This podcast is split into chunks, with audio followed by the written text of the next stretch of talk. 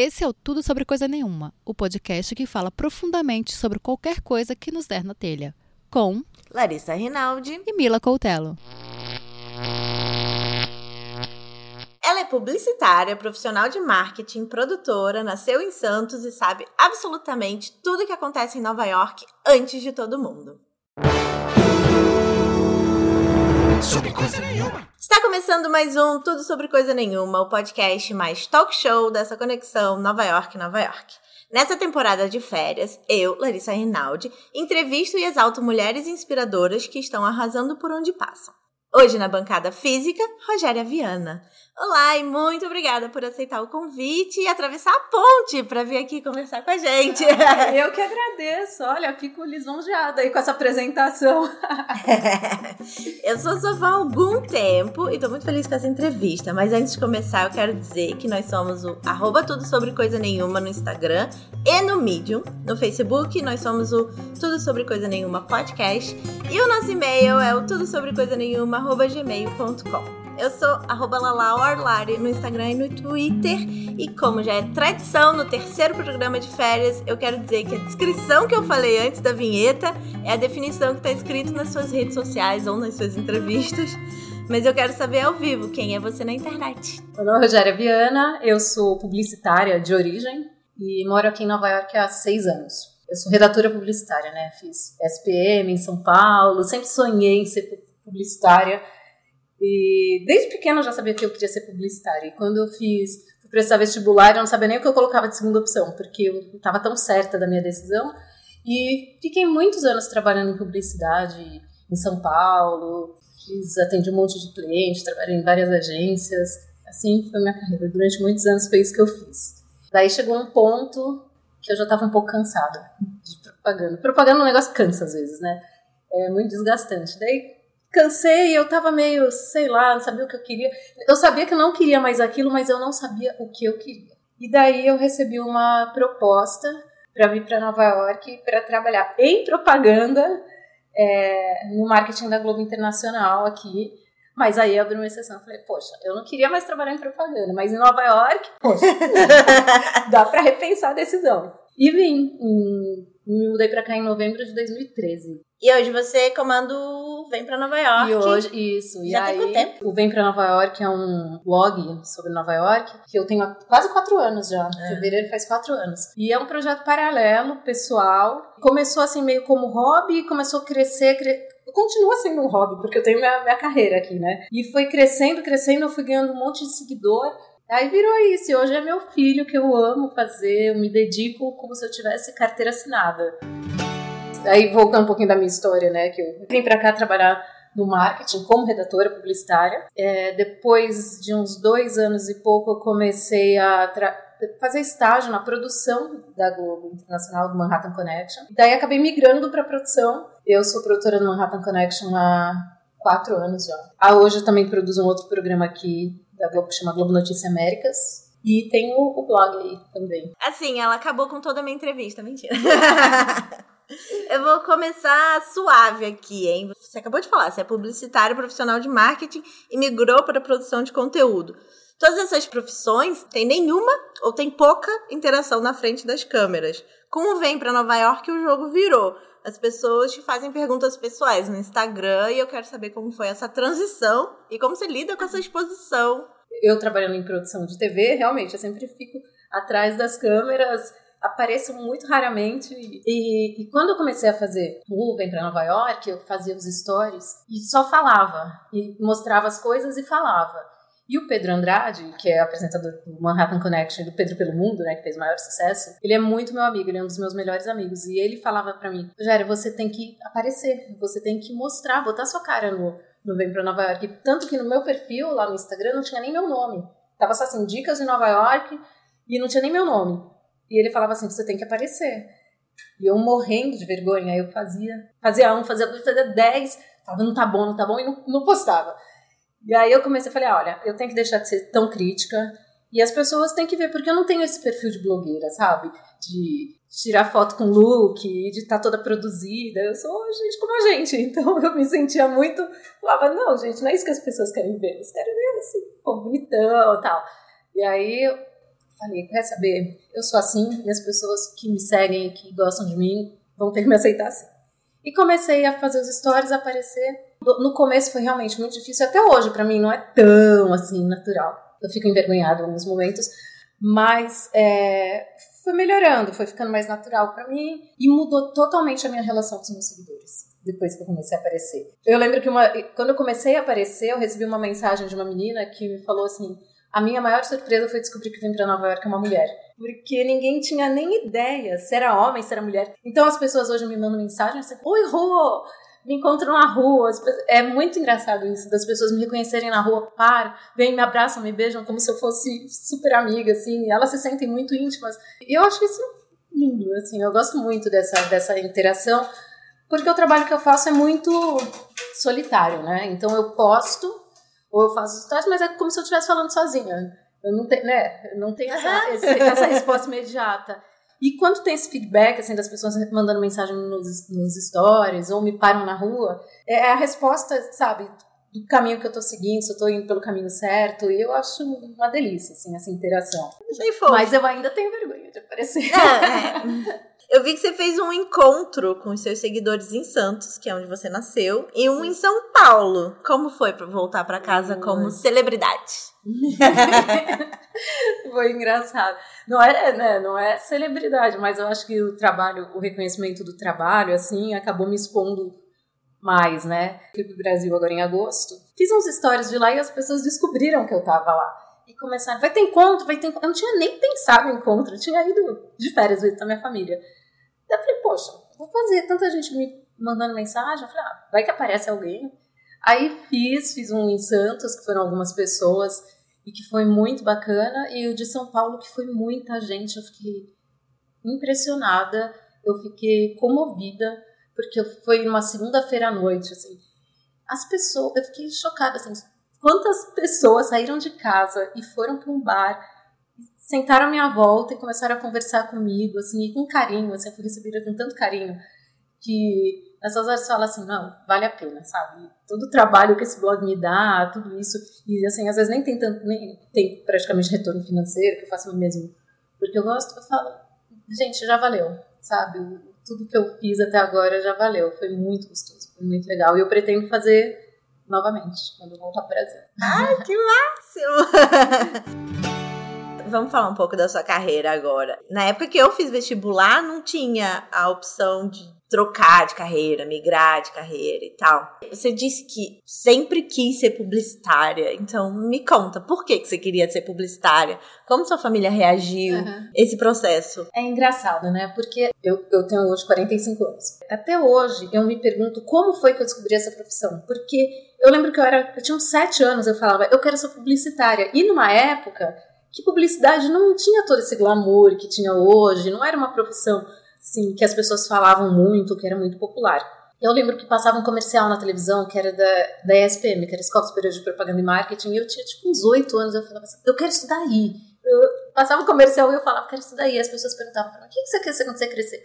Quero ser publicitária. E elas riam, porque eu era tão pequena, e eles duvidavam que eu soubesse o que era ser publicitário. Então eles me perguntavam: ah, e o que você vai fazer como publicitário?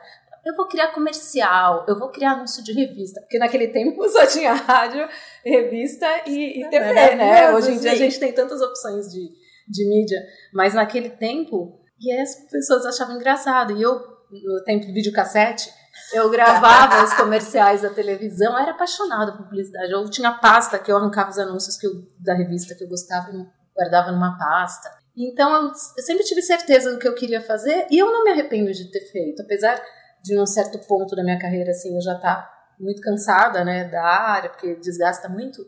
Eu não me arrependo de ter feito, eu fui muito feliz trabalhando em publicidade, eu fiz ótimos amigos, é, tenho uma carreira da qual eu me orgulho. Foi bacana, foi bacana. Minha, minha carreira em publicidade foi legal. E eu acho que esse meu background de publicitária e de redatora publicitária me ajuda muito hoje no blog, me ajuda muito em produção de TV, porque eu tenho facilidade para escrever, eu tenho facilidade, né, em conectar ideias, é, e tudo isso foi a propaganda que me preparou. sensacional. você veio para atuar no marketing e você já era muito experiente na época, mas daí você pediu um estágio na produção do Manhattan Connection e segue atuando como produtora. Como foi fazer a transição para voltar a ser estagiária depois de muito tempo de carreira? O que mais te encantou na produção? Por que a produção? Foi uma época que estava um pouco incerto assim o futuro aqui. Eu comecei a pesquisar outras áreas que eu poderia atuar, porque eu achei assim, não, já deu propaganda e o que mais que eu posso fazer aqui? Nova York é tão cheio de oportunidades, né? Você olha assim, meu, as pessoas fazem mil coisas aqui, eu comecei a pensar, o que, onde eu poderia trabalhar, o que, que eu poderia fazer além de propaganda? Até porque aqui, se eu fosse tentar entrar em alguma agência, o mercado é tão, já é tão competitivo. E você ser estrangeiro, por mais que você saiba a língua, é, você nunca vai escrever como um nativo, você nunca vai ter o pensamento de um americano, você não tem essa cultura deles é, de, de, poder fazer as piadas. Então eu sabia assim que eu já estava em desvantagem se eu fosse competir nas agências aqui. E eu comecei a fazer umas coisas, acompanhar uns amigos que faziam produção de TV e comecei a aprender e me interessar. Eu falei, poxa, eu já estou dentro de uma TV. Eu vou tentar aqui mesmo, vou conversar com a Angélica, que é a produtora executiva do Manhattan Connection, que eu conhecia, e fui lá pedir um estágio. E é curioso porque eu já tinha 40 anos naquela época. E ela falou: Não, vem aqui, fica aí com a gente, vem aprender. E era, eles gravam um programa às sextas, e às sextas-feiras eu não trabalhava, né, que era meu dia off. Eu falei, pô, ótimo. E comecei a acompanhar, comecei a participar das reuniões de pauta. E foi aquele negócio, tá na hora certa, no lugar certo. Depois de três meses que eu tava lá como estagiário, a produtora deles saiu precisou mudar de Nova York e abriu a vaga e eles viraram para mim e falaram assim, Rogério, a gente quer que você assuma a vaga de produtora do programa. Eu falava, não, vocês são loucos, vocês sabem que eu não tenho experiência nenhuma em televisão. Eu falei, não, não, vocês estão malucos, não quero. E eu lembro que a Angélica virou para mim e falou assim, o mais difícil você já conseguiu, que conquistar o Lucas e o Caio, que eles te amam. O resto você aprende. ah, então tá bom, vocês assumem o risco, vamos nessa. E foi engraçado porque quando eu comecei a fazer o estágio lá, vários amigos meus falavam para mim assim, você é boba, tá trabalhando de graça. E eu falava para eles, eu tô aprendendo de graça, é diferente. É, você tem que olhar a oportunidade de um outro jeito, né? Não era, eles não estavam tirando proveito do meu trabalho, nada disso. Eu é que estava aprendendo muito, imagina ter a oportunidade de trabalhar com Lucas Mendes, de estar sentada com Lucas Mendes, Caio Blinder, Pedro, Angélica, e estar tá ali convivendo com eles, para mim foi uma escola, né? Então, para mim, se tivesse ficado naqueles três meses de estágio ali, já estava lindo, eu já tinha aprendido demais. E daí eu tive essa oportunidade. E me ofereceram, eu topei, assim, meio insegura, não sabia se era conta ou não, porque nunca tinha feito, né, trabalhar na TV. Mas, no fim, as coisas todas se ajeitam e a gente pega o ritmo e aprende. E, eu, e o fato de eu ter começado já com 40 anos, numa área diferente e tal, você já vai, né, macaca velha já já sabe umas coisas da vida, né? Que eu acho que independente da área que você estiver trabalhando, são coisas de experiência profissional que ajudam. E acabei ficando lá e sou até hoje produtora do programa, participei do momento dos 25 anos, da comemoração de 25 anos do programa, que foi para mim, assim, o momento mais especial de todos esses anos com eles lá. Mas fazer essa transição aos 40 anos foi, foi bem interessante e eu acho que eu lembro o primeiro dia, eu como produtora mesmo, Primeira vez que eu sentei no TP, né, no teleprompter lá, para passar o texto, e o primeiro dia que eu trabalhei lá com eles, eu tremia e eu sentia assim, sabe, um friozinho no estômago, e eu pensei, gente, há quanto tempo eu não sinto isso?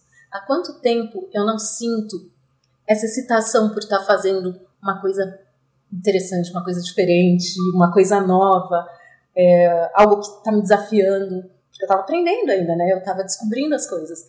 E aí eu senti aquilo e foi tão gostoso. Eu falei assim, pô, quanto tempo eu não sentia isso? E falei, nossa, que decisão certa que eu fiz. Ai, que delícia! que maravilhosa essa resposta. Eu acho que quando você é estagiária mais velha, depois de muitos anos de profissão, você já não tem mais medo de errar, né? Tipo, não, você não quer não saber tem. de tudo. Eu lembro quando eu era Uhum. começando a carreira, eu tinha medo de perguntar as coisas uhum. assim. Tudo bem, você não tinha muita experiência, mas você tinha a experiência de vida de não, se eu não sei, tá tudo bem perguntar. Se eu não é. sei, tá tudo bem virar e, e, falar. Porque às vezes a gente mete os pés pelas mãos é. porque a gente não se comunica, né? É verdade. E a pessoa com mais experiência vai lá e se comunica. E eu acho que a gente mais velho também já é mais humilde, já reconhece as próprias falhas, já sabe quais são seus pontos fracos e, e não tem medo de se expor, sabe? Eu acho que quando a gente é mais novo, a gente quer provar que pode, quer provar que é talentoso, quer provar que, olha, eu mereço estar aqui. A gente, quando é mais velho, a gente sabe que se não der certo, a gente vai ter uma outra oportunidade. Outro lugar, com outras pessoas, não sei o quê. Então a gente já não tem mais tanto medo de errar, não tem tanto medo de se expor, não tem medo de dizer que não sabe. É, e não tem medo de aprender, né? Na verdade, é, eu acho que é um privilégio você poder recomeçar, você ter a chance de recomeçar é, diferente, sabendo que tudo bem se eu errar, tudo bem se, se eu não fizer otimamente agora, mas daqui a um mês eu vou estar melhor. Acho que é uma das grandes maravilhas de é. ficar mais experiente. Então, agora você já até apresenta algumas reportagens do Globo Américas. É, o Globo Notícia Américas, que é esse outro programa que eu produzo há dois anos já. Eu comecei, e a Mila me segue também no, no Instagram, e ela sempre falava para mim: Você tá ótima nos stories, eu quero você na TV, eu quero você na tela. Eu falava: Você tá maluca, na televisão não, né? No Instagram tudo bem, porque também nos stories passa 24 horas, sumiu, ninguém mais nem lembra do vexame. E ela falava: Não, eu quero você na tela, vamos fazer uns testes, vamos fazer alguma coisa. E aí eu sempre enrolando. Falei: Não, qualquer dia a gente faz, qualquer dia a gente faz. E teve um. Aconteceu que a gente precisava fazer uma entrevista, que só podia ser naquele determinado dia ela ia estar viajando. E ela me pediu, ela falou assim: Você precisa fazer essa entrevista para mim, porque eu não vou estar aqui e não tem jeito, a gente tem que fazer essa entrevista. E aí, quando acontece uma situação dessa, eu falei: Não, tudo bem. E aí eu me senti muito mais desafiada, não, eu, não apenas profissionalmente, mas pessoalmente, porque eu sempre fui aquela pessoa que está numa festa de aniversário da irmã e chega o tio com a câmera e você desvia pro tio, pro tio não te filmar. Porque eu sempre tive vergonha, eu sempre fui muito essa coisa de autoestima. Então, para mim, era muito complicado ficar aparecendo na televisão, mesmo que fosse filmagem caseira. Eu sempre tive muita vergonha. O tempo inteiro eu sinto esse negócio, a, a síndrome da impostora, sabe? Uhum. Não, gente, porque eu não estudei para ser produtora, mas eu virei produtora. Então, sabe aquele negócio assim, eu sou ou não sou? sou E de repente eu tô na, na, Globo Internacional apresentando uma entrevista, sabe? Fazendo uma entrevista com ao seu Valença, que nem eu fiz recentemente. E eu falo, gente, o que, eu tô fazendo aqui? Como que eu vim parar aqui? E às vezes eu fico pensando. E aí ela me colocou para fazer entrevista, eu Falei, não, tudo bem, vamos fazer. A primeira eu fiquei super nervosa, a segunda nervosa, bem nervosa ainda, mas assim, foi melhorando com o tempo, dependendo do entrevistado. Que nem no caso do Alceu, que eu fiquei muito nervosa, porque eu sou super fã dele. E fui fazendo as coisas também. E para mim, assim, me ver na, na TV, assim, é uma coisa, assim, uma conquista. Porque é mais do que isso, sabe? Mais esse, lance pessoal, é, profissional, é isso meu, assim, eu com a minha imagem, eu comigo mesma, eu com a minha autoestima, que eu sempre achei, assim, que eu era a pior, a mais feia, a mais não sei o quê, e de repente eu tá na TV as pessoas viraram mim assim, nossa, como você tá linda na TV, eu falo, não, gente, não, não é isso. Então foram vários é, obstáculos e várias coisas que eu precisei superar para conseguir fazer isso, e hoje eu, eu, fico muito feliz de ter conseguido dar esse passo. Não, é porque você construiu essa é. carreira. Você foi. foi tijolinho, tijolinho, foi, degrauzinho, foi degrauzinho. Aos poucos, e é lindo, você faz lindamente. É, é, foi bem aos poucos mesmo. E eu fui meio aceitando as ideias, né? E eu acho assim que as pessoas sempre acreditaram muito mais em mim do que eu mesma. Então as pessoas me convenciam que eu era capaz de fazer. Só, não, você pode, vai lá que você vai conseguir. E eu falava, gente, não é isso. Sabe aquele negócio da sua autoimagem ser totalmente diferente da imagem que, você, que as pessoas têm de você? E as pessoas falam, não, você arrasa. E eu falo, não, gente, eu tô, o que eu tô fazendo tá ok. E então, assim, pra, pra, pra mim mesma, sabe? Eu ter conseguido fazer, eu ter conseguido, né, aos poucos mesmo esse podcast hoje, para mim, já é um passinho, porque eu nunca tinha participado de um podcast. Eu já tinha participado no passado, assim, mas não falando de mim, é, há muitos anos. Mas eu nunca tinha participado assim um podcast, então, olha, gente, pra minha história também. eu nunca tinha entrevistado nenhuma produtora da Globo. Né? Ah, só... então estamos estreando aqui. Então hoje eu me aceito melhor, que eu acho também que é outro ponto que é da maturidade, né? De você se olhar e falar assim, tudo bem que eu não sou, sabe, que nem a, a Angélica. Tudo bem que eu tenho cabelo cacheado e não tenho cabelo liso. Tudo bem, sabe? Eu sou, já sou uma mulher de idade média, uma mulher madura. Então, Jovem. olhar e me aceitar, né? A gente se aceita, a gente aceita os próprios erros. Você acredita? Quando eu mudei para Nova York, né, eu, quem, vocês não estão me vendo, depois vocês deem um Google aí pra, pra ver como sou eu, que eu tenho o cabelo todo cacheado. Eu só andava com o cabelo preso para trás no Brasil. Só andava com o meu cabelo preso porque eu odiava meu cabelo, eu achava ele horrível e ai não, não gosto do meu cabelo, meu cabelo não é liso. Aí eu mudei pra Nova York e a gente sai na rua aqui e vê gente cabelo verde, sabe, de qualquer jeito, raspado, não sei o quê. Por que, que eu não posso ser como eu sou? Esse é o cabelo que nasceu comigo, esse é o cabelo que vai me acompanhar pro resto da vida. Ou a gente entra num acordo, ou eu vou passar minha vida inteira brigando, sofrendo por causa do meu cabelo. Eu falei, ok, cabelo, estamos em paz. E comecei a usar meu cabelo solto, então é, essas coisas, eu acho que Nova York traz muito isso pra gente, sabe? De se aceitar, de aceitar o diferente, que às vezes o diferente tá na gente mesmo e a gente não consegue se aceitar. E quando a gente começa a ver tanta gente diferente ao nosso redor e começa a aceitar essas pessoas, a gente começa a se aceitar melhor também. Né? Eu acho que isso é uma coisa que Nova York ensina pra gente. Totalmente. E ouvir esse podcast também ajuda, porque a gente tem episódio de Síndrome do Impostor, tem sobre corpo, que no caso, meu, minha briga era com o meu corpo e a gente chamou uma pessoa gorda para falar uhum. e ela faz questão de falar que ela é gorda, então, enfim, tem vários episódios. É. Depois eu boto na, na descrição desse. Você trabalha em dois programas da Globosat Internacional. Falei certo? É o Manhattan Connection da Globo News e o Globo Notícias Américas da Globo Internacional. E ainda posta novidades no Vem pra Nova York religiosamente, sem tirar o sorriso do rosto. Todos os dias. Nunca perdi um dia de postagem. Se tem uma inauguração, lançamento, exposição, festa, evento, enfim, se tem uma novidade em Nova York, você tá sempre lá. O mundo precisa da fórmula do dia de 36 horas. Como se arruma tempo? O que, que você faz? É.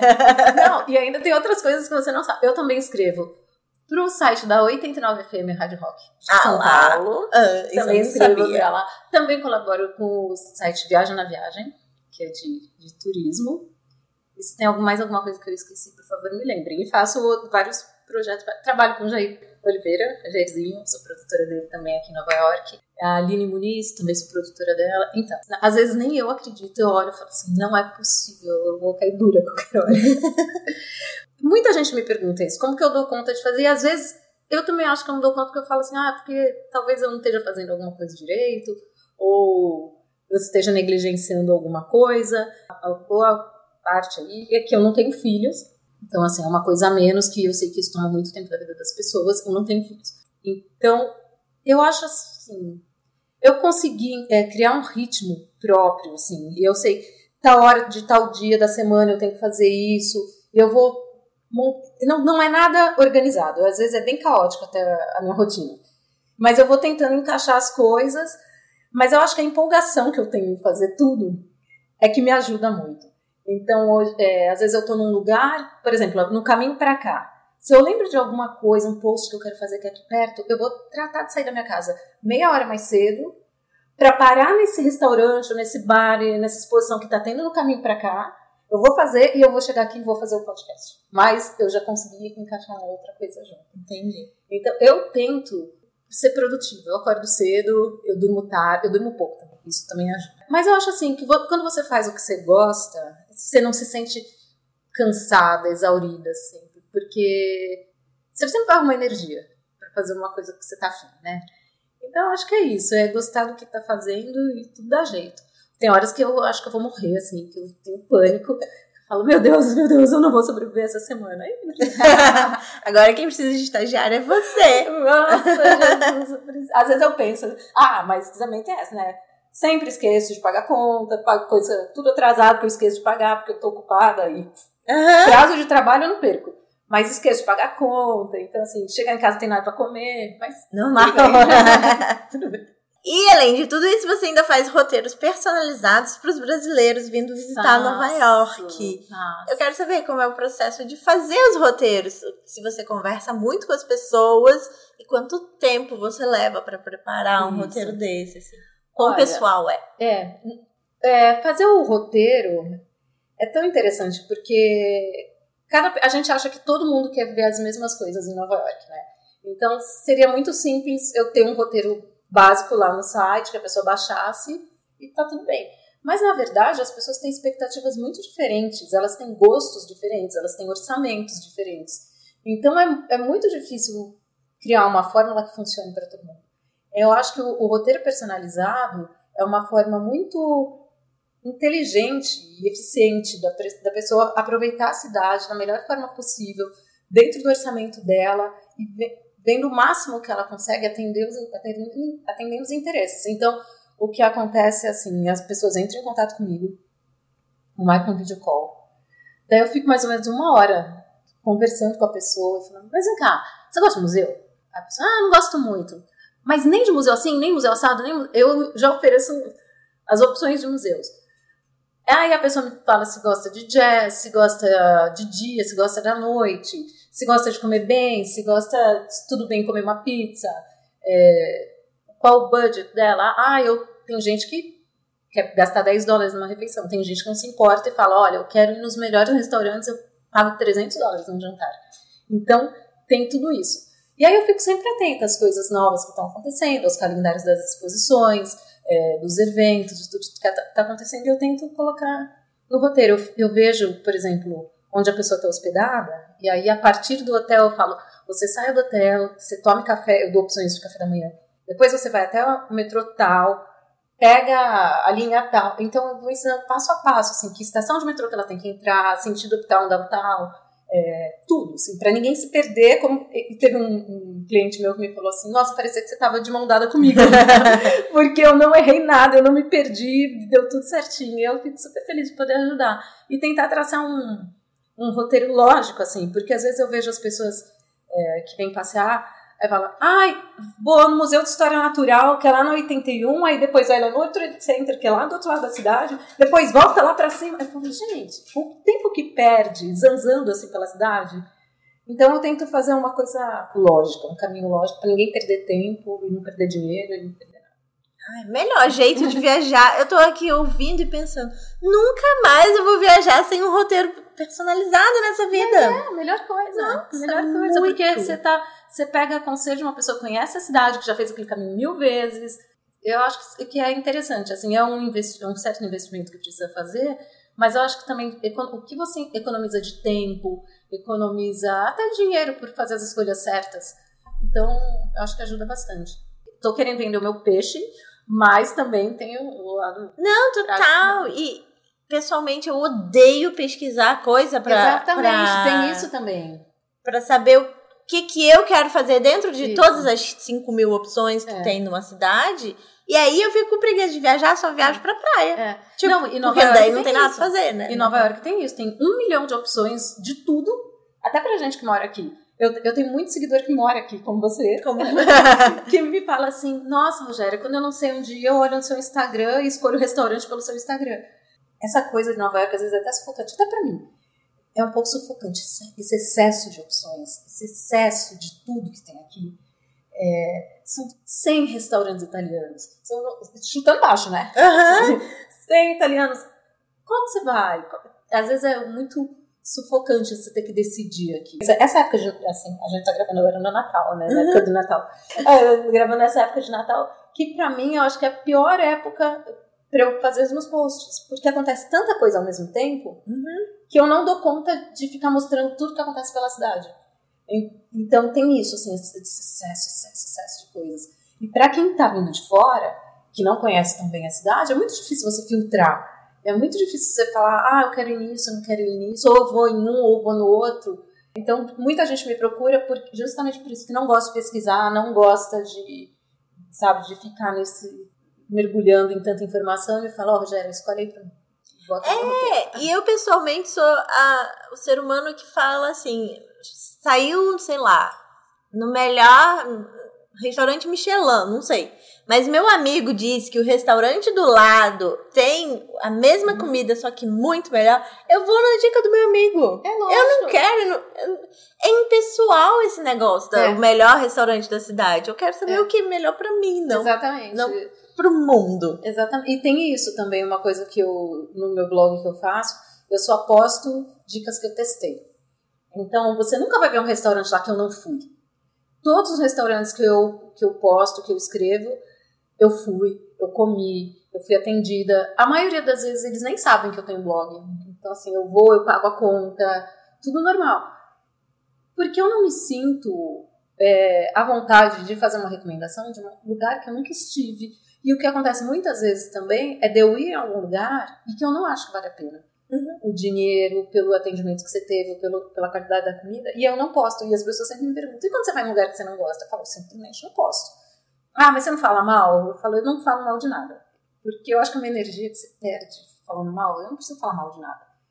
Porque, né, deixa o cara ver a vida dele, eu falo que é bom, eu quero um, um bloco pra cima, com coisas boas, interessantes. Então, se eu não gosto, eu simplesmente não posto e não falo nada. E vai que muda, né? Porque hoje, com o é. cancelamento é. da internet, ninguém tem o direito de perdão.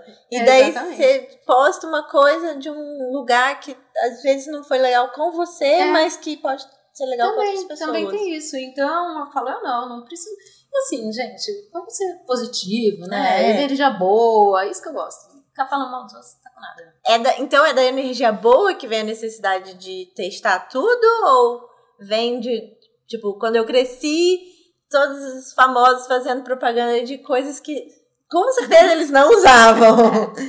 ah, Ou vem dos dois? Eu acho, eu acho, isso é uma coisa assim, que desde o meu primeiro, da primeira dica que eu dei no blog, era uma coisa que eu já tinha em mim. Eu demorei até muito para fazer esse blog. Eu demorei uns. Fazia já uns dois anos e meio que eu morava aqui quando eu comecei. E desde que eu iniciei, eu falei: eu só vou falar de coisas que eu conheço. Sabe, eu respeito muito quem me segue, eu respeito muito meu seguidor. Então, a pessoa tá aqui, muitas vezes com dinheiro contado, com tempo contado.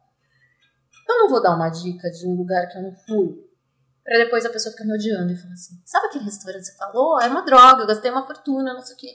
Então eu fico pensando: poxa, se fosse eu, eu queria que alguém me desse uma dica boa. Eu, se fosse. E eu sempre falo que as dicas que eu coloco lá são de lugares que eu levaria minha, minha família, meus amigos. Eu sempre penso assim: eu traria minha mãe, meu pai, minha irmã aqui. Esse é o meu filtro, assim. Eu traria meus amigos, eu traria minha família. Então eu vou postar. Porque, né, você. A pessoa às vezes está aqui em Nova York, pô, com dólar quase 5, sabe? Porque a maioria dos meus seguidores são brasileiros. O dólar é quase 5, eu vou mandar a pessoa com uma roubada, sabe? Literalmente. Não, então por isso que eu testo. Porque eu falo, se eu testar e não gostar, tudo bem, eu tô indo por minha conta e risco, mas é uma responsabilidade tão grande você falar pra uma pessoa, não, vai lá porque é legal. Então eu, eu gosto de ter certeza do que eu tô falando. Publicidade empática, Brasil. Será o futuro da publicidade? É. é. Empatia. O Pedro tá sempre no seu Instagram, Pedro Andrade, e colabora semanalmente com o Vem para Nova York. Há quanto tempo vocês se conhecem? Provavelmente já há seis anos, que desde que você chegou. E como foi se desenvolvendo essa relação? Porque eu nunca vi amigos tão amigos, assim, é, nossa, Pedro... que não era da faculdade, sabe? É, é verdade. O Pedro, a gente brinca que a gente é, tipo, alma gêmea de amigo. A gente se conheceu, não, a gente se conheceu quando eu comecei a trabalhar no Manhattan. Só que o Pedro nunca foi uma pessoa assim, eu era fã, ou que eu era. Eu, na verdade, eu não tinha opinião nenhuma sobre ele. Porque eu não assistia ao Manhattan naquele, na época que ele entrou. Eu só via o Pedro nos corredores da Globo, né? Achava ele bonito e tal, mas eu achava que ele era fresco. Porque ele é todo elegante, ele é todo não sei o que. Eu falava assim, nossa, esse cara deve ser um fresco, não sei.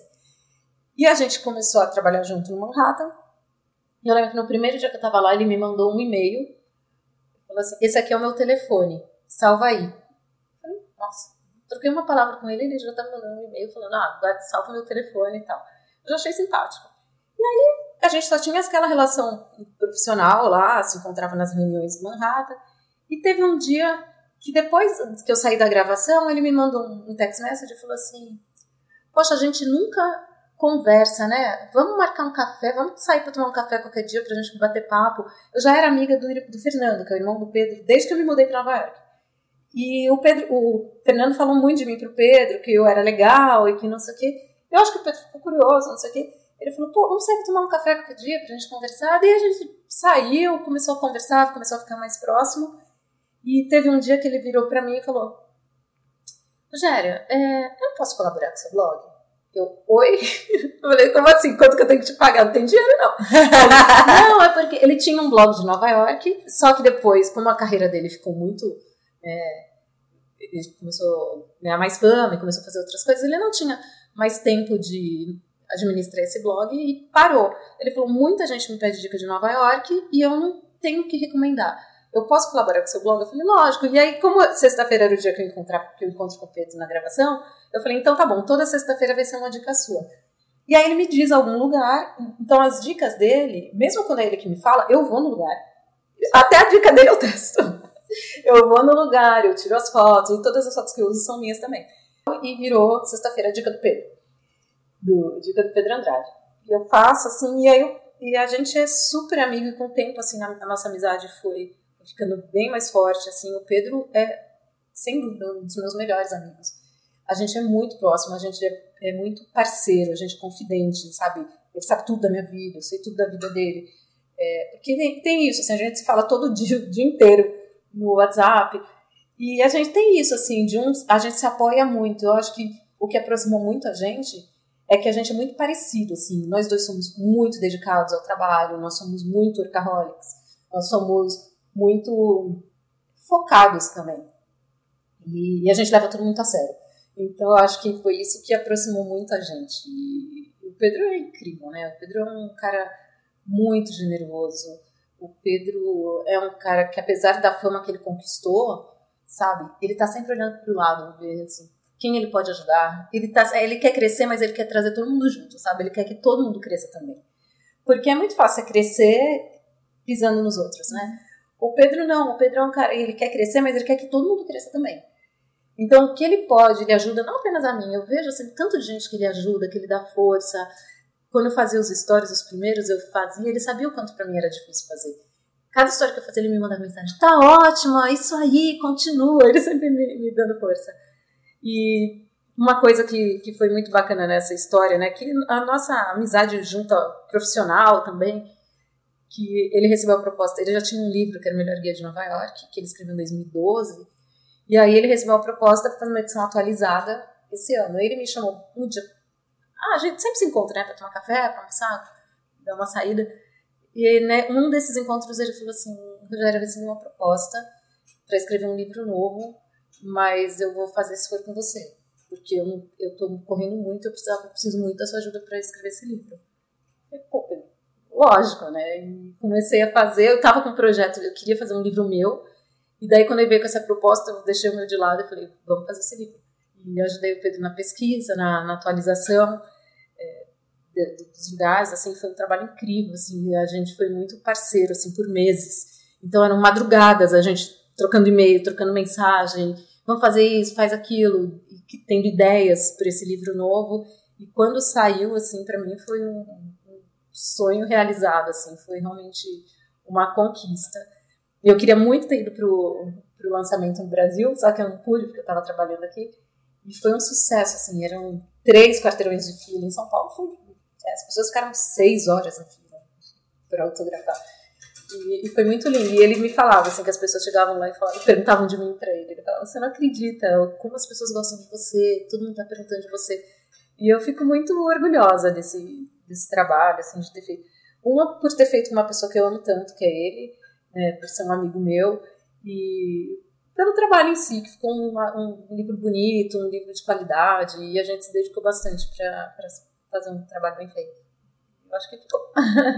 Máximo. Vende é. online? Vende, vende online. É, não, não vende aqui em Nova York, não vende, talvez na Amazon, mas no Brasil vende em todas as livrarias online, em todas as. Até best-seller já no Brasil. Sensacional! Melhor guia de Nova York, de Pedro Andrade. Ai. Você e a Cris do American Ways dão workshops de como sobreviver em Nova York. Eu amo o nome desse workshop. Porque às vezes é uma questão de sobrevivência mesmo. Exato. Qual é a dica que você acha indispensável para qualquer pessoa que está vindo passear ou morar? Cristiane Vieira, ela é minha professora de inglês. As pessoas falam: você mora em Nova York seis anos, faz inglês? Faça. Faço porque eu faço esse curso com ela que é de pronúncia. Porque a gente estuda inglês a vida inteira no Brasil, né? E chega aqui, acho que tá abafando. E a pessoa fala, what? Você fala alguma coisa pra Porque eu percebi que a, gente aprende muita coisa errada, né? E eu faço esse curso com ela de pronúncia. E cada aula para mim é um choque, assim, porque eu descubro que eu passei a vida inteira falando muitas coisas erradas. E a gente ficou, também ficou muito próximo. A Cris é a melhor professora de inglês que eu já tive na vida. E um dia ela pra mim e assim: Você quer dar uma aula de alguma coisa aqui na minha escola? Eu falei: Aula de quê? Se eu tô aqui aprendendo inglês, inglês é não vai ser. falei: Inventa aí alguma outra coisa. E a gente começou a pensar assim: Ah, vou fazer um workshop, não sei o quê. Eu falei, olha, a única coisa que eu entendo é de Nova York. Eu posso ensinar as pessoas a se virarem aqui, então a gente virou guia de sobrevivência em Nova York. É, e esse workshop é muito bacana, porque eu vou falando as situações e ela vai falando o vocabulário pertinente, né, adequado para cada situação.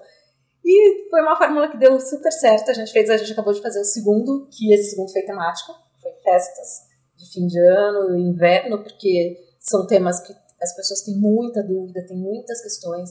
Então foi bacana reunir é, todas essas informações assim para um workshop, num pacote assim, foi muito legal. As dicas que eu dou basicamente são como andar de metrô. Pra gente hoje em dia assim é super natural. Uhum.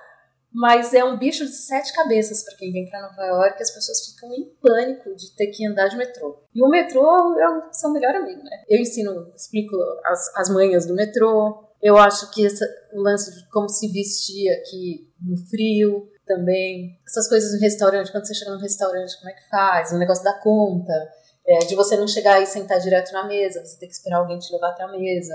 Então, assim, são coisinhas, são todas aquelas coisas, sabe, que a gente aprende só depois de meses morando aqui? Uhum.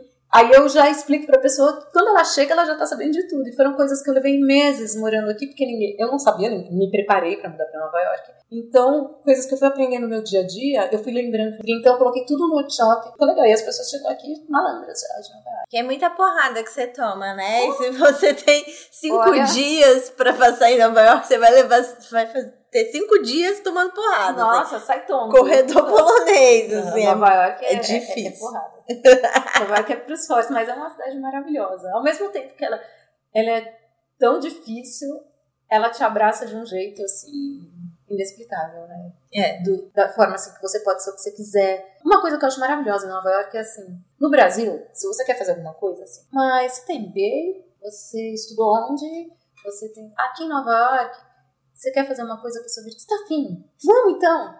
Pessoa não quer nem saber se é alfabetizado. Fala assim, você tá afim de fazer? Vamos fazer. A gente tem chance, as pessoas acreditam na vontade das outras. De fazer e de, sabe, e dar cara a tapa, e de se jogar nos projetos. E isso eu acho lindo. Eu acho que Nova York inspira a gente a querer ser outra coisa, a querer ser mais, a querer ser melhor. E estar tá em busca sempre de novidades. Não é? É. As pessoas acreditam muito se você se dedica ou se você tem uma ideia e você acredita na sua ideia. Isso. E aí você vai construindo um caminho, né? não é fácil. É. Não, aqui nada é fácil. Nada é fácil. Nada é barato também. Não. Mas se você vai construindo, as pessoas vão começando a te apoiar, né? Vai Isso. criando uma. Porque eu acho que é uma cidade de pessoas que não têm medo. São pessoas que não têm medo do novo, são pessoas que não têm medo de mudar, são pessoas que não têm medo de fazer, pessoas que não têm medo de errar. E Nova York é uma cidade feita de pessoas que fazem, arregaçam as mangas e vão. Não é a pessoa assim, tem MBA? Ah, não, então você não serve porque você não tem MBA da escola tal. Gente, se dane. Sabe, é isso, assim. Vamos fazer, vamos criar junto. E, e a cidade inspira, né? Então, você tem arte, estando na rua, tem uma arte. E uma coisa assim que eu gosto assim do blog, que, eu, que é uma missão para mim, é desmistificar essa coisa que Nova York é só para rico. E que Nova York você só se diverte se tiver muito dinheiro. Nova York tem tanta coisa barata, tem tanta coisa de graça para fazer. Sabe, você vai no museu no dia que ele é de graça, ou você vai numa exposição que é, que é entrada franca tanta coisa acontecendo. Você vai num cinema ao ar livre, tem tanta coisa, mas você precisa saber que essas coisas estão acontecendo. Né? Então é isso que eu tento é, com o blog, mostrar assim, que tem um restaurante que tem uma comida maravilhosa e que você vai gastar 10 dólares. Você não precisa. Para você se divertir, você não precisa num restaurante que você vai gastar 50 dólares. Você pode ir num, Você come com 6, você come com 10. É, então eu quero. Eu, uma das minhas missões nova, do meu blog é assim: Nova York é para todo mundo. Nova York é para todo mundo que está afim de se divertir, de conhecer a cidade, de ver coisas novas, de se reciclar. E é meio mágica mesmo. É, eu, sou, eu sou muito apaixonada por essa cidade. Então, vamos continuar falando da sua grande paixão. Eu demorei muito para me adaptar. E um ano depois eu ainda acho que eu tô longe de amar, assim, Nova York do é. jeito que você ama. Eu amo. Mas como eu sou ousada, eu quero propor um jogo rápido, bate-bola, bem Marília Gabriela. Uau! Gente, sempre sonhei fazer isso. Jura? Eu também! sempre sonhei fazer isso. Eu ia perguntar se você topa, mas era seu sonho, era meu sonho. Ah, já mundo... topei, já tá topado. O que você mais gosta em Nova York? Que é pra todo mundo. Uma característica que você odeia em Nova York. É, as pessoas não têm muita paciência. Seu programa favorito no verão? Eu adoro piquenique no Central Park. Um restaurante imperdível? Puxa, tem tanto restaurante, mas tem um que eu repito muito, que é o Briciola, que ele fica no Hell's Kitchen, que é um italiano. Que é um restaurante que ele tem uma mesa comunal, tem 14 lugares e o prato custa 12 dólares e com certeza vai ser uma das melhores massas que você já comeu. Né? Quero já. Quando você não tá em Nova York, você tá? Eu vou muito a Miami. Depois que eu mudei pra Nova York, eu não viajo muito. Quando eu tenho férias, eu vou pro Brasil. E aqui eu acabo não viajando muito, porque a cidade tem tanta coisa pra fazer, eu acabo ficando muito aqui. Mas quando eu não tô aqui, eu tô em Miami. E uma pergunta que sempre te fazem que você não aguenta mais responder. Estou indo para Nova York dia tal. Vai nevar? Ou tem a segunda também. Quantos graus tá aí? Gente, tem aplicativo no celular. Mas essa da, neve, essa da neve é uma pergunta que toda vez que me fazem, eu fico em dúvida se a pessoa tá me zoando. ou não. Porque a pessoa tá me perguntando, ela vem, ela fala, eu vou para Nova York daqui três meses no dia tal, vai nevar? Você mora aqui, você sabe, a gente olha na previsão lá no aplicativo, tá? Que vai ter neve meio-dia. Aí da meio-dia não tem um floco de neve. Aí você olha a previsão, já foi lá para seis da tarde. Não é? Fica toda hora mudando. Como que eu vou saber daqui três meses? Então, assim, e as pessoas têm que se conscientizar que neve é um fenômeno natural, que nem chuva. É a mesma coisa que falar pra pessoa. Eu tô indo pra sua cidade dia tal, vai chover nesse dia? Mesma coisa. É, não tem como saber. É. Então essa é uma pergunta que sempre me fazem, que toda vez que me fazem eu falo, não acredito. Você quer dizer mais alguma coisa sobre essa sua paixão maravilhosa, sobre a sua vida, sobre a sua profissão, ah. sobre a sua carreira? Olha, eu acho que Nova York é uma experiência que todo mundo tem que ter na vida, seja como viajante, seja morando aqui, se você tiver oportunidade. Se você quiser, passa um mês de férias ou pega um sabático, passa seis meses. O visto de turista permite ficar até seis meses. É, então você pode vir, sei lá, faz um acordo com o seu trabalho ou vem, não sei, dá um jeito. Porque eu acho que Nova York é uma é impossível você chegar e sair a mesma pessoa. Nova York é eu acho que nem é uma cidade. Eu, eu nem considero Nova York uma cidade dos Estados Unidos. Eu acho que Nova York é uma cidade assim que é do mundo. Né? Aqui a gente vê tantas culturas, é, você é exposto a tantos tipos diferentes. Nova York, eu, eu sempre brinco, eu falo que viver em Nova York é a arte de aprender a não achar mais nada estranho. Então eu não acho mais nada estranho. Eu vejo uma pessoa andando na rua pelada, cabelo verde, eu vou falar, ah, ok, tudo bem. E eu acho que é isso, aprende, te ensina muito sobre tolerância, sobre aceitação do outro, sobre respeito. Então, deixa o cara ser do jeito que ele quer. Eu também quero ser do jeito que eu quiser. Eu me dou esse direito, o cara tem o um direito, todo mundo tem. Então, acho que Nova York ensina muito isso, sabe?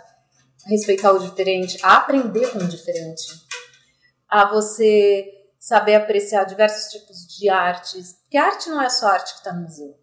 A arte está na rua, a arte está na pichação, a arte está no cara que está tocando dentro da estação do metrô. A arte está em todo lugar aqui. Então, a arte é para todo mundo. E eu acho que aproveitar essas oportunidades que você tem de aprender, de olhar com um olhar diferente. Eu digo que no dia que eu olhar para essa cidade e não me encantar mais com ela, e ela não me tocar mais, é que está na hora de ir embora. Porque todo dia eu ainda me emociono quando eu vejo uma paisagem, quando eu vejo alguma coisa legal acontecendo. E, e tem isso. Eu, eu li uma frase outro dia que dizia assim: olhe com olhos de turista, que você sempre vai encontrar beleza nas coisas. É isso, eu acho que eu não perdi ainda, apesar desses meus seis anos aqui já, eu nunca perdi esse meu olhar de turista, de estar tá procurando alguma coisa interessante, de estar tá procurando a beleza em tudo que eu vejo aqui. É, e aí eu sempre digo, Nova York é realmente essa coisa transformadora. Se você chega aqui aberto para aprender, para e, e, não vai chegar aqui e vai ficar o dia inteiro na Times Square, se você se permitir andar numa rua que está fora do mapa, sabe, mesmo quando você com um roteiro meu, sai, sai, sabe, pega um dia para sair pela rua vagando. Eu descubro tanta coisa fazendo isso. Às vezes eu pego um caminho diferente, porque sempre tem alguma coisa interessante acontecendo, uma lojinha, um, uma padaria, alguma coisa assim. pô, que bacana, eu nunca tinha passado aqui. Olha que eu ando. E Nova York é isso, é uma surpresa sempre, é um encantamento sempre. E no dia que isso tudo aqui não me enriquecer mais e não me emocionar mais, é porque já deu. E aí tá na hora de fazer minha mala e voltar pra casa. Mas por enquanto eu acho que esse dia tá longe de acontecer. Delícia. Vou lá na sua casa beber essa água aí de vai, paixão. Vai. pra Nova York. Ai. E quem vê pensa que a vida é fácil. Não é fácil, não. Porque não. aqui a gente. Eu, pelo menos, moro num apartamento minúsculo, lavo minha roupa, vou fazer supermercado, vou toda carregada porque não tenho carro, aqui ninguém tem carro, é tudo metrô, Uber, não sei o quê. A vida dura aqui. E o banheiro? O banheiro é o que mais me mata pra não lavar. Tem ralo, não, não tem, tem ralo. ralo banheiro, é. Eu lavo meu banheiro, tenho que ficar tirando água com o panchão. Assim, e aí sai é quebrada, né? Não o é dia fácil. de lavar banheiro, pior. E, e, é isso, tem que falar também. A pessoa, quando muda pra Nova York, dificilmente consegue manter o mesmo estilo de vida que tinha no Brasil. Muito dificilmente. Assim, você sempre tem que dar um downgrade. Mas tudo bem, você troca. Um... E tem isso também, né? Falar assim, tudo bem, sua vida não vai ser que nem lá, não vai, você não vai ter suas mordomias, seus luxos, mas você vai ganhar em outras partes. Sim. Muito obrigada por ter vindo aqui e aceitar o convite. Eu estou muito honrada, fiquei muito feliz de participar. Vocês continuam aí me ouvindo? Tô feliz. feliz que vocês continuam aí me ouvindo. Tenho certeza que tá todo mundo ouvindo e todo mundo apaixonado por Nova York agora, Gente. botando, contando dinheiro, É. vendo o que, que dá pra fazer. Esses dias o pai de uma amiga minha teve aqui na cidade visitando, eu fui passear com ele e tal. E aí à noite, quando a gente se despediu, ele virou pra mim e falou assim: Géria, eu nunca conheci uma pessoa tão apaixonada por um lugar como você por Nova York. Eu falei, poxa, que bom. E é um elogio isso pra mim. Eu É sou verdade. Mesmo, eu sou mesmo. Tem na Netflix? Tem na Netflix é o quadro que a gente dá uma dica que pode ou não ter na Netflix, como um livro, uma conta no Instagram, um filme, etc. Como eu tô de férias, o meu não tem na Netflix e é uma conta do Instagram maravilhosa eu sou muito fã e sigo há muito tempo, arroba vem pra Nova York. É. Amei, amei. A minha dica do livro do Pedro, Melhor Guia de Nova York, porque depois de toda essa conversa eu não podia encerrar sem dar uma dica de Nova York, que é, dica, é, com as dicas do Pedro e algumas minhas lá junto também, que chama Melhor Guia de Nova York. Espero que na próxima vez que eu venha participar desse podcast eu dê a dica do meu livro, tá? Tá bom. Está no forno. E outra dica é uma série na Amazon Prime que estreou faz pouco tempo, que chama Modern Love, que ela to se passa toda aqui em Nova York, que são histórias de amor em diversas versões, todas aqui em Nova York, que ela foi inspirada numa coluna do New York Times e num podcast também. É, é incrível, ela é linda, é, a gente se identifica em algumas situações, é muito, muito apaixonante. Modern Love. Assistam, quem tiver Amazon Prime, quem tiver assina, vai na casa do amigo e assiste lá. Tento trial por um mês. Que... Ah, você vai assistir em dois dias. Eu É. assisti em dois dias, daí já assisti de novo, já assisti duas vezes. eu também. Muito lindo. É muito lindo. E eu escuto podcast também. Exaltando as manas? Exaltando as Manas é o quadro que a gente exalta uma mulher maravilhosa, que pode ser sua mãe, ou uma mulher famosa que está fazendo a diferença na sua vida ou na sociedade. Eu sigo de férias e vou exaltar a simpática Rogéria Viana, essa simpatia, essa maravilhosa, sabe tudo de Nova York. Obrigada, Obrigada. Inspiração para muita gente. E eu, a Larissa que me convidou, lógico. Ai, que Que, fofa! que tá batalhando aí com esse projeto tão bacana. E, gente, vocês não sabem como é difícil fazer projetos aqui em Nova York. A Larissa Guerreira aí. Tem que exaltar essas, essas mulheres batalhadoras todas daqui. Fiquei com vergonha. É, Não tava esperando. E vou exaltar também a Mila Burns, que é, é apresentadora, jornalista e apresenta esse programa que eu produzo, Globo Notícias Américas. Ela é uma pessoa com quem eu aprendo assim, diariamente. Ela, além de ser apresentadora, jornalista, ela dá aula em faculdade aqui em Nova York. Ela é historiadora. Ela acabou de escrever um livro sobre Dona Ivone Lara. Ela é mãe do Matias, que é um fofo, e ela ainda é síndica do prédio dela. Entre mil coisas que ela faz, ela faz tudo isso, e eu olho pra ela e falo assim, Mila, como que você consegue? E ela faz bem tudo, assim. Então, é, e a Mila é uma pessoa que sempre me incentiva a fazer as coisas, que me botou na, na frente da televisão, na frente das câmeras e acredita no meu potencial e acredita no meu talento. Então, minha exaltação vai para Mila Burns. Arrasou! Obrigada! Acabou! Obrigada! Adorei! Gente, a gente tá se abraçando. Obrigada por me ouvirem. Obrigada pelo tempo de vocês. Espero que eu tenha contribuído com alguma coisa, mudar algum pensamento aí que vocês tinham negativo e que tenha inspirado todo mundo a visitar Nova York. com certeza. Isso eu não tenho dúvida. Quem já queria vai querer mais. Isso. Venham, venham que vai ser maravilhoso. Tchau, gente. Até semana que vem. Tchau. Beijo. Até a próxima.